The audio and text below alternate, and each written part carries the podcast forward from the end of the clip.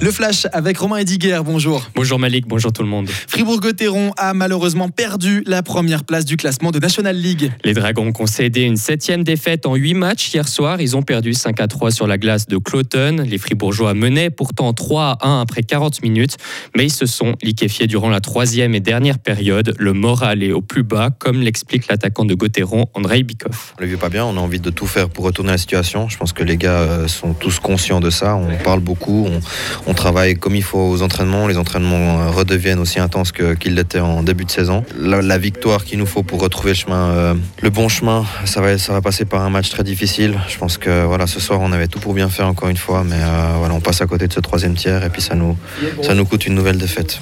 Gauthieron se retrouve deuxième du classement, mais les Dragons ont disputé plus de matchs que leur adversaire direct. Ils tenteront de se relancer ce soir déjà. À 19h45, les Fribourgeois accueilleront Rapperswil, une rencontre à suivre en direct sur Radio Fribourg.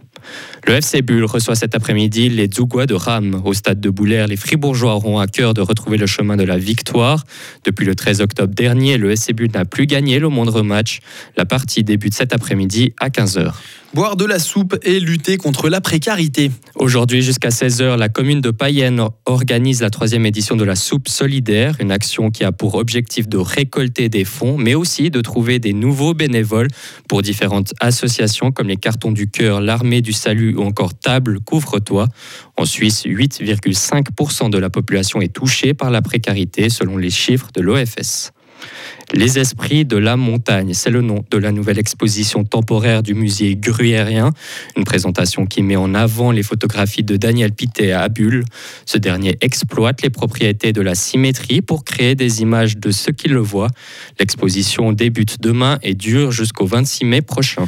Adelboden valide la construction d'un parc solaire. Hier soir, l'Assemblée communale a voté en faveur de l'installation de 10 hectares de panneaux solaires. Cela devrait fournir 40% de l'électricité en hiver à la commune. L'investissement s'élève à 35 millions de francs. La Confédération en financera 60% au maximum. La construction complète du parc solaire est prévue pour 2028. Le transfert de Moutier dans le canton du Jura a franchi une étape cruciale hier. Les gouvernements de Berne et du Jura ont signé le document qui règle les modalités de transfert de la commune d'un canton à l'autre. C'est donc officiellement la fin de la question jurassienne. Le 1er janvier 2026, Moutier sera jurassienne. Et pour finir, Romain, à l'international, un blackout à Tahiti pour le Black Friday. Une panne électrique a mis mal le réseau de transport hier en début de matinée. L'île française a été privée de courant au moment de, du lancement du Black Friday. Le courant électrique a été rétabli peu après midi. De nombreux commerces n'ont pas alors pu ouvrir pendant toute la matinée. D'autres ont accueilli les clients à la lumière de leur smartphone sans possibilité de paiement par carte bancaire. On va perdre un gros chiffre d'affaires, a déploré une vendeuse dans une boutique de prêt-à-porter.